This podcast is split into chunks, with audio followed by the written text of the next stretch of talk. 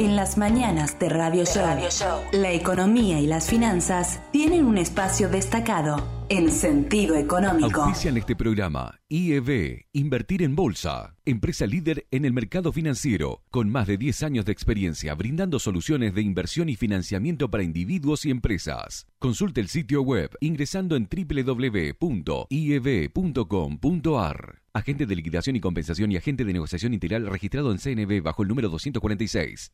Desde el litoral y con presencia en todo el territorio nacional, Net Finance es la red comercial del mercado de capitales que mejor acompaña el crecimiento de tus inversiones personales, el financiamiento PYME y la optimización de los flujos de caja de las empresas. Seguinos en www.netfinance.com.ar o en Instagram como netfinance-bajo para más información. Agente productor del mercado de capitales registrado en CNB bajo el número 1158.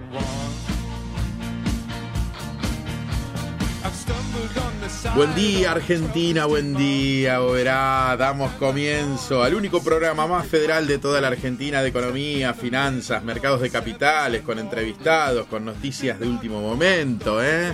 Mi nombre es Sebastián Bordato y me acompañan en esta hermosa aventura, como siempre, el señor Alejandro Miño. Buen día, Alejandro Miño. Buen día, Sebastián Bordato. ¿Cómo andamos? Bien, Muy todo contentos de poder estar llevando adelante una nueva edición número.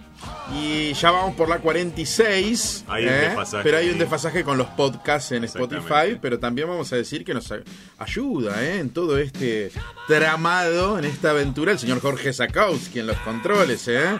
Eddie Amaro en marketing digital y Fabio Ojeda en la edición técnica. Ale. ¿Y cómo, cómo se puede contactar la gente con nosotros? Se puede contactar a través del WhatsApp 3755-211488. También lo pueden hacer a través del mail, que es info arroba sentidoeconómico.ar. Ahí nos pueden escribir. Recordemos también que nos pueden escuchar a través de internet para la gente que nos toma por aire en 100.5 en www.radioshowera.com y que después todo este contenido que estamos desarrollando alegremente, pese a la circunstancia que nos toca vivir en la Argentina, en Spotify y demás plataformas gratuitas también como Google Podcast, por ejemplo.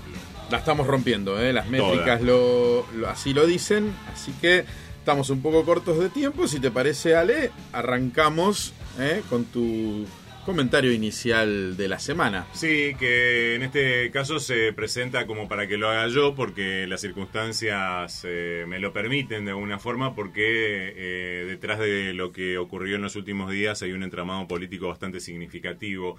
eh, repasando la noticia de la semana que tiene que ver con una crisis política muy profunda que repercute en la economía o quizás para otros el mal desempeño de la economía desencadenando una crisis política o agrego, la profundizó después de la derrota del oficialismo en las legislativas del año pasado. ¿no? En cualquiera de los casos, el fin de semana vivimos momentos de muchísima incertidumbre ante la renuncia del exministro Martín Guzmán, en un contexto hasta enrarecido por parte de los funcionarios de más alto rango del Ejecutivo que parecían como distraídos o ajenos a lo que sucedía. Hubo un silencio realmente muy prolongado. El domingo desfilaron después de la renuncia conocida el sábado y muy oportunamente en medio del discurso de Cristina Fernández de Kirchner, eh, de parte de Martín Guzmán, que lo dio a conocer justo en el medio de dicho discurso. El domingo, el día siguiente, desfilaron una gran cantidad de nombres, pero parece que el presidente no podía otorgar las garantías mínimas que pedían los postulantes, eh, que estaban entre esas solicitudes manejar la botonera económica completa. ¿Qué quiere decir esto? Economía, energía, AFIP, Banco Central. eh, y el resto ya es una historia que conocemos bien de lo que ocurrió. Llamado Alberto Fernández a Cristina Fernández de Kirchner, que no lo atendía, tuvo que insistir varias veces, hasta que, bueno, hubo una insospechada intermediación de Estela de Carlotto, nada menos, y el tema se resuelve en poner una candidata que si bien ostenta un prolongado currículum en la función pública y como cargo descollante el haber sido ministra de Economía de Buenos Aires en la gestión de Daniel Scioli, dista mucho de los nombres que circularon como los de Marco Labaña, Redrado, Álvarez Agis o el mismo Massa. Eh, en definitiva, en una situación de fragilidad significativa de la gestión del presidente, no le quedó otra alternativa que buscar quebrar la ausencia de diálogo con el ala de gobierno que parece ser la dueña de, de la mayor cantidad de votos. en desmedro de nombrar a alguien con un peso específico mayor. Eh, en definitiva, el acuerdo político volvió a pesar más que poner un nombre que traiga algo de tranquilidad a un escenario económico tan convulsionado y financiero como el que vivimos. Y como siempre decís vos, Seba, en este espacio política mata economía, a diferencia de Estados Unidos, eh, donde invaden el Capitolio y los mercados ni siquiera se inmutan. ¿no? Y con esta pequeña introducción, bueno, obviamente que te damos pie también para eh, que nos cuentes un poco qué pasó en los mercados en el día de ayer y qué esperamos para adelante en ya monitor o lo hacemos ahora? ¿Una pequeña apreciación tuya también? No, hacemos una, una pequeña intro también, pero del lado económico, como hacemos siempre, pero meritaba también poner en contexto político, porque bueno, obviamente Argentina está muy, muy supeditada, ¿no? Es muy verticalista y, y, bueno, todas estas cuestiones afectan al mercado, ¿eh? Eh, por lo menos al de corto plazo. El verdadero inversor igual mira más a mediano y largo. Eh, hoy tenemos un invitado, vamos a tener un invitado que, que, nos va a contar un poco sobre, sobre esto, pero bueno, no podemos estar ajenos de la coyuntura y, y han pasado ha, habido más destrucción de valor. Todavía no se sabe bien si por la salida de Guzmán o, por el ingreso de Batakis, ¿no? Si te parece, escuchamos un pequeño audio que nos hizo Diego Martínez Bursaco en exclusiva para Sentido Económico en relación a Batakis y a esta, a esta situación, ¿no? Pues lo más relevante estuvo por el lado de la Argentina. Ayer aún con un día feriado en Wall Street tuvimos muchísimo movimiento.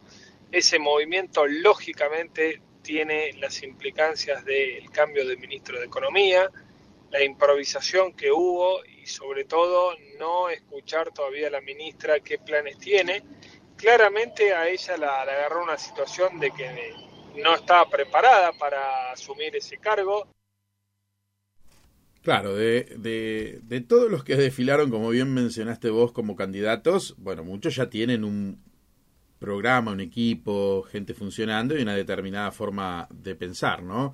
Eh, pero esas condiciones no estuvieron dadas, como bien dijiste, y no, no pudieron asumir. Eh, Bataki sí tiene todo un historial y obviamente tiene su gestión en la provincia de Buenos Aires, eh, pero bueno, no ha sido de las, de las, de las más destacadas. Así que los mercados el lunes, que fue un día particular porque es feriado en Estados Unidos, eh, abrieron obviamente a la baja en los, en los activos y con un dólar volando por el aire que quizás no era, no era un indicador, pero sí hubo dólar futuro y el central intervino fuerte con lo cual la única herramienta de política económica que hay hoy en día, porque hoy ya es miércoles y ayer también hubo mercados, el dólar retrocedió un poco, em, pero la única, el único instrumento que hoy tenemos es la emisión monetaria. Y si solo el central va a, a ser el único que le pone el pecho a todo el mercado, bueno, va a ser muy complicado. Pero antes de meternos un poco más de lleno con monitor financiero, con lo que son las variables, con lo que pasó en estos dos días, en un día lunes muy particular, repito, por el feriado en Estados Unidos del 4 de julio, eh, y un día martes plagado un poco de expectativa, eh, todo esto repercute en el mercado real, Ale. Y ahí eh, Diego Martínez Bursaco también en relación a esto, y eso es lo importante, también cómo impacta los efectos de la política en el mercado financiero y en el otro mercado, que es el del día a día, el de, eh, digamos, la economía real. ¿no? Diego Martínez Bursaco nos decía esto. Comercios eh, intentando este, evitar compras este, y ventas de productos porque no tenían precios de referencia. Todo eso está haciendo mucho daño a la economía sin anclaje a la vista y con un gran interrogante acerca del Fondo Monetario Internacional y el acuerdo, más allá de que la ministra resaltó que es necesario, digamos, continuar con ese programa. Si es necesario continuar con ese programa y la ministra Bataki vino a continuar con esas políticas, no se entiende tampoco mucho eh, por qué el ensañamiento de la vicepresidenta con Guzmán. Bueno, ahí algunos comentarios de, de, Diego Martínez Bursaco para, para con nosotros. Es una, una, charla bastante más larga, pero, pero creo que no, no tampoco. Que la escuchábamos completa ayer también. Exactamente. Sí, sí que la compartíamos, pero no, digamos, en, en este espacio. ¿eh? Pero que viene la, bien la pena remarcar en lo que se refiere a los aspectos medulares de, comentario de, Martínez Bursaco. En relación al mercado, y, con esto un poco vamos cerrando esta parte introductoria, ¿cuál es el problema ahora? El problema es que el inversor se encuentra atrapado, vamos a mirarlo desde el otro lado, siempre contamos lo, que va pasando en, en, la macro y qué está pasando en la micro en cada uno de los activos. Pero ahora parémonos del lado del inversor, vamos del otro lado, el inversor dice, bueno, yo estaba en pesos, suponete en los casos que estaba en pesos, tenía una curva espectacular donde podía hacer una buena rentabilidad. Hablo de septiembre del año pasado, ¿sí? donde los activos SER rendían 7, 8%, producto de 7, 8% más SER, producto de eh, la desconfianza que había ya en, en, en el plano electoral, ¿sí? en las elecciones legislativas del año pasado eh, tenía para elegir eh, plazo fijo UVA, tenía este, para pararme en tasa fija, había algunos bonos este, bastante interesantes, este, para pararme en Badlar, el PBA 25, ¿sí? un bono de la provincia de Buenos Aires, eh, el TEO 26 creo que es el de tasa fija, todo en las variables que en ese momento, cuando uno comparaba la inflación de ese entonces, este, para ese momento, bueno, fue muy interesante. Y es, tal es así que aquellos inversores que entre enero y abril, te diría principios de mayo, estuvieron invertidos en la curva pesos con un dólar que se que estuvo planchadísimo, bueno, espectacular, la verdad que fue una muy buena alternativa del lado del inversor. ¿Y ahora qué? Porque ahora estamos con desconfianza en el peso. Están todos parados en money market. Dijimos salieron alrededor de en junio solamente 400 mil millones de pesos de los fondos de renta fija a corto plazo, aquellos que son de SER y aquellos que son de LEDES. Ok, eh, me salgo porque tengo miedo que eh, me reperfilen. Me paro en un fondo de money market que rinde 38% anual en TNA, eso te da 46,2 en TEA, ¿sí?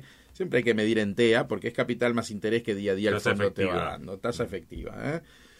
Entonces decís, no, bueno, me paro acá. Y encima te siguen preguntando, pero igual tengo riesgo en el fondo de, plazo fijo y, si se viene un, un plan Bonex y, el 50% está líquido, el 50% está en plazos fijos. Saquen sus propias conclusiones. El mercado americano, el mercado americano estos seis meses fueron los seis peores meses de la historia. ¿eh? De la historia. Em, entonces, qué complejo, ¿no? Porque y, ante un cepo gigantesco donde ayer hablaba con un montón de, de eh, y funcionarios, digamos, de emprendedores o de dueños de empresas, ¿sí? Que están acorralados, porque vos sabés que si, por ejemplo, te pongo una de las mil restricciones que hay, ¿no? ¿Vale? Pero si vos sos dueño de una empresa importadora, es decir, que va al MULC, al Mercado Único y Libre de Cambios, a hacerse de dólares para poder importar, y esa empresa distribuyó utilidades, porque ya terminó su ejercicio, cerró, le dio ganancia y la distribuye a sus accionistas, ese accionista no puede comprar dólar MEP. Es una locura, porque ¿qué, el gobierno, o sea, ese, esos pesos terminan en la informalidad, o creen que, bueno, hay gente más prolija, entonces ¿qué hace? Compra, me, dice, ¿qué compro? Y vos no podés dolarizar, porque vos sos el dueño o accionista de una empresa que acaba de distribuir utilidades y que como va al MULC no puede ir al dólar bolsa. Entonces se crean algunos mecanismos piolas, que no lo que, son blancos y que son híbridos, que no lo voy a explicar acá, em, para no avivar giles, pero, pero se puede, pero es muy complejo, Ale. Entonces ahí eh, una persona que me dice, pero yo soy conservador de perfil, y bueno, pero ¿sabes qué te queda? O compras CDR ¿eh? para que te cubra contra el contado con liqui, pero tenés que asumir la volatilidad, son acciones los CDR, son certificados de depósito de acciones del exterior, que como no están listadas en la bolsa argentina, son CDR. Entonces, eh, los convierte un banco y entonces vos te compras. por supuesto no es lo mismo Tesla que Coca-Cola, hay más conservadoras y defensivas y más agresivas, bueno, pero quizás claro, pero quizás ese cliente no quiere, pero ¿sabes qué, qué alternativa tiene? O compra a CDRs, que son acciones del exterior, o compra acciones argentinas. No hay otra cosa que pueda hacer ante un escenario de un posible confiscación de depósitos. No quiero decir ni alarmar de que esto va a pasar tan boca de todos, así que lo tengo que decir. Eh, yo particularmente creo que este año por lo menos no va a pasar y las tasas en pesos son muy atractivas. Ahora, Ale, ayer, o sea, todo junio, día por día, mm. durante todo junio, rescates masivos de los fondos SER. Ayer eh, o sea, por el lunes, ayer se conoció el informe del lunes, todavía hay rescates, dos mil millones de pesos en los fondos Por supuesto, bajó la velocidad de los rescates y la cuantía diaria. Pero entonces, ¿cómo, la sangría continúa. ¿Cómo le voy a decir particularmente yo a un cliente, comprate algo que todo el mercado está vendiendo y que solo el comprador es el Banco Central? Claro. Mm, algo pasa, ¿no? Es la desconfianza en el peso. Se llama ¿qué pasa con la demanda de pesos? Cuando la demanda de pesos te cae y tenés semejante pelota dando vuelta, es muy, muy complicado. Entonces el inversor está, está que no sabe para dónde ir y honestamente nosotros que somos los gestores de mirar una especie de matrix y decir hay que ir para acá, nos vemos coartados por algo que no debería pasar, que es el riesgo crédito, que siempre existe. Si yo le presto plata a Loma Negra, ¿eh? Eh, ya sea por acciones o sea porque emitió un bono corporativo, bueno, si Loma Negra quebró, cosa que dudo que, pasar, que pase, pero bueno, bueno, ok, asumí un riesgo bilateral y lo, pongo un poco en cuenta. Por supuesto que las chances de que Loma Negra em, quiebre, son, más altas si el país está como está hoy. ¿Se entiende? Entonces, por eso las acciones afuera, en los ADR cayeron 10%. Lo vamos a ver en el monitor financiero, es un desastre, Ale. Así que eh, con eso cerramos la parte política, política mata economía. Hoy no sabemos para dónde ir, miramos todo el tiempo los monitores, los agentes de mercado y no sabemos qué decirle a nuestros clientes más que Quédense en fondo de plazo fijo que rinde 46,2 en una inflación de cuánto, Ale, la próxima, la que va a ser proyectada ahora. Y está ¿Eh? dependiendo de las consultoras entre el 7 y el 10%. Y bueno, entonces, y te estoy hablando de 46% anual, eso es menos del 2, así que eh, nada, señores, vayan y compren bienes, compren televisores, que es lo que pasó y es lo que va a seguir pasando y eh, vamos a ver lo que va a pasar, ¿no? O sea, la inflación no cesa y va a haber un, exceso de demanda ahora encima de bienes para tratar de protegerse. Exactamente, y de abastecer esa demanda también. Eh, para seguir con y darle continuidad a esta introducción, eh, nos vamos al monitor financiero. Me parece muy bien. Monitor financiero, información precisa, en tiempo real, en sentido económico. En sentido económico.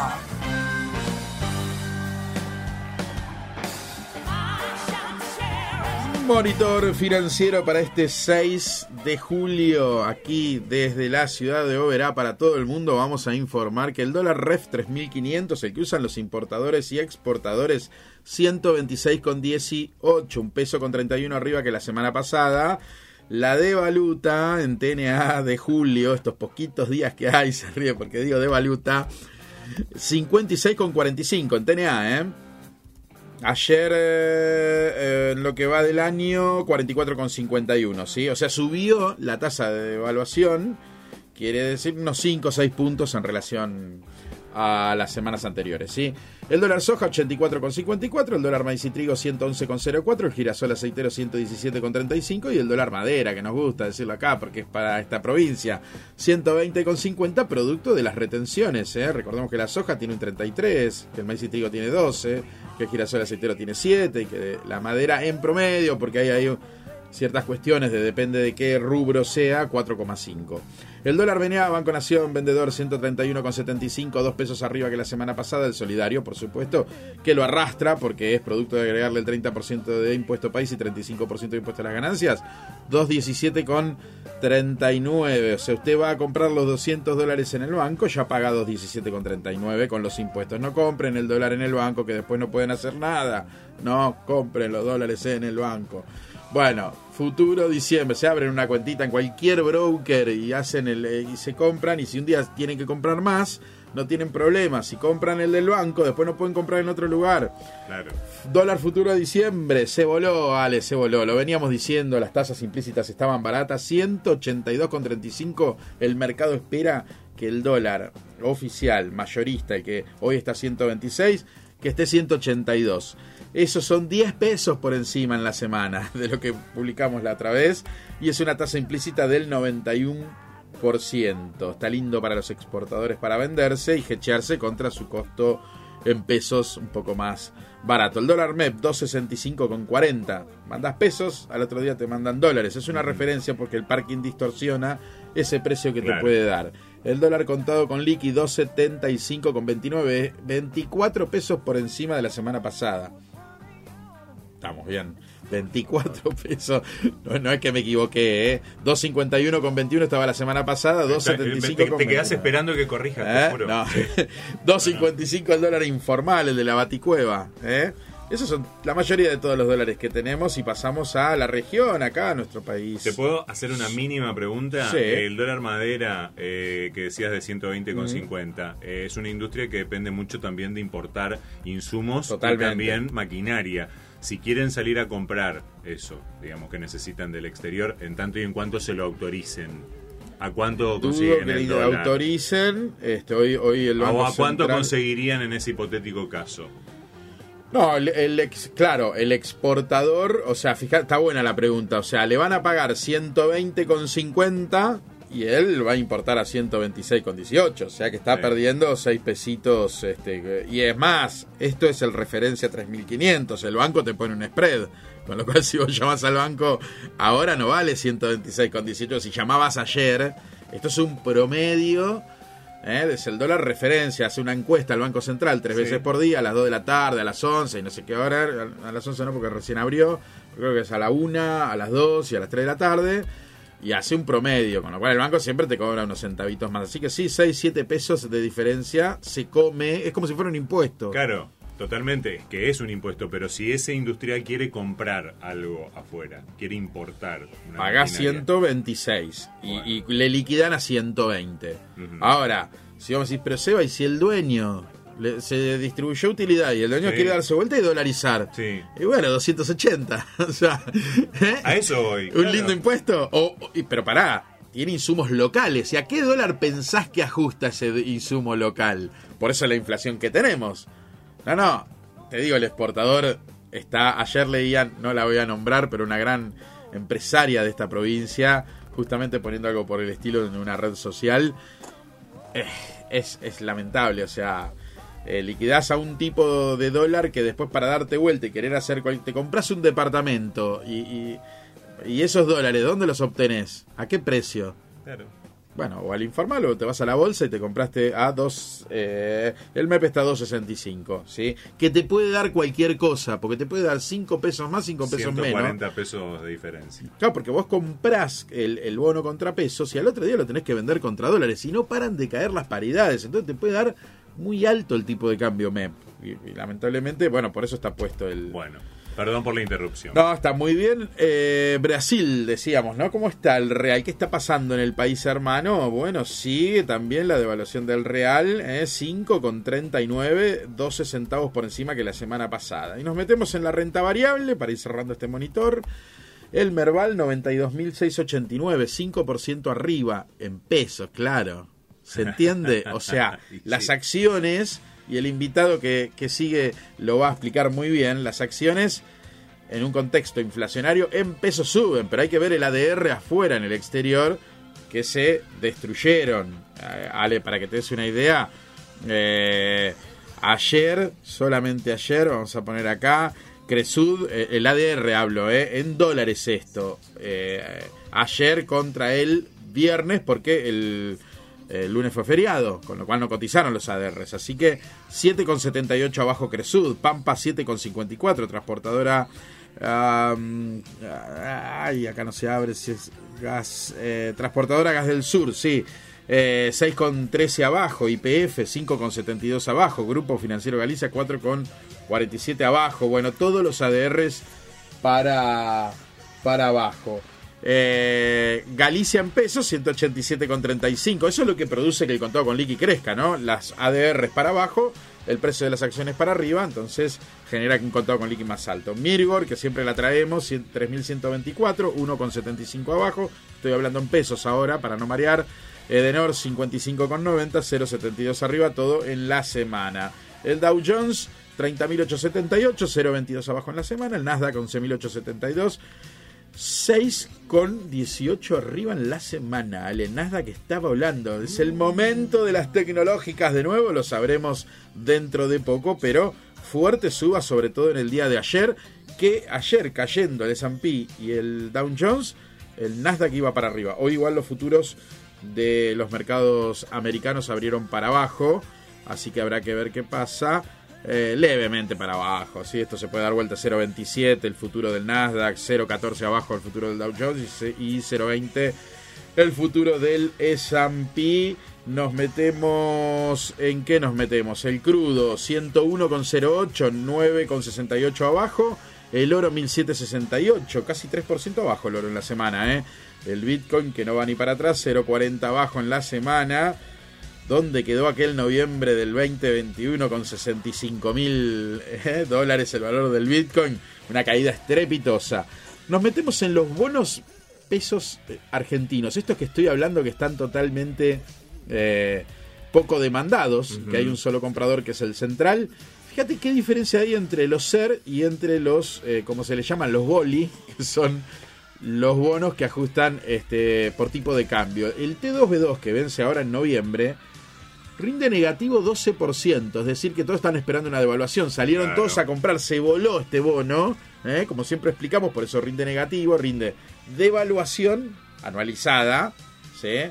menos 12%. El, esto si no fuera que hay desconfianza, tanta desconfianza en el peso y solo fuera por eh, eh, expectativa de devaluatoria, este bono te rinde menos 20, menos 25% más de evaluación.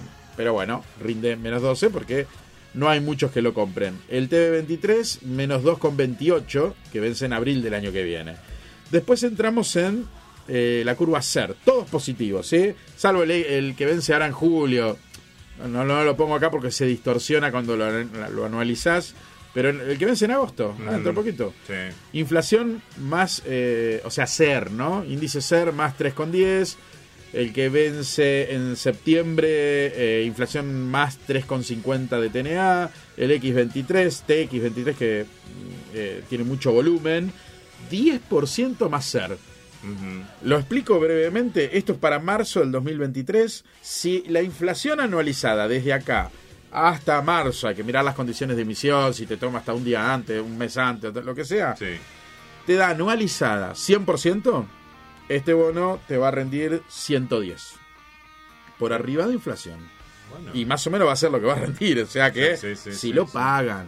Claro. Si lo esa es la duda. Ahí está. TX24, nos vamos a abril del 2024. Claro, pos elecciones presidenciables. No lo quiere nadie. 15%, 15,80 más eh, inflación. Y damos dos eh, LEDs, tasa fija. ¿Cuánto está la tasa fija? Le presto la plata al Estado un ratito. ¿Cuánto me devuelve? En TIR, 67,18 para la que vence ahora en julio y 73,91 la que vence en agosto. Esas son las tasas de interés. Fíjense qué diferencia que hay contra los plazos fijos. Sostén hasta 10 millones de pesos que eh, te pagan 53 de TNA. Que no me acuerdo ahora la TEA, pero debe andar ya por el orden de 61. Eh, plazos fijos privados por un millón de pesos, anda también por ahí, 50%. La inflación interanual 60,7 y la REM de los mejores pronosticadores, la elite de esta Argentina. El top 10. 68,10 eh, lo que se proyecta, seguro la que sale nueva, eh, que no sé si salió ayer, sepan disculpar, ayer fue un día muy, ah, de muchas operaciones. Muy, muy convulsionado. Muy convulsionado, de mucho llamado más que operaciones. Eh, así que 68,10 es lo último que pronosticaban. Por supuesto, esto está muy por arriba. Siempre me acuerdo Fausto Potorno cuando nos dijo, estamos viendo esto. Y eh. la inflación estaba en otro carril y decíamos, ¿cómo están viendo esto? Y creo que era 64, que fue la rema anterior. Bueno, ahora me imagino lo que tienen preparado los muchachos. Así que le mandamos un cariño grande. Y con esto cerramos Monitor Financiero. Así nos metemos con el invitado que nos debe estar esperando.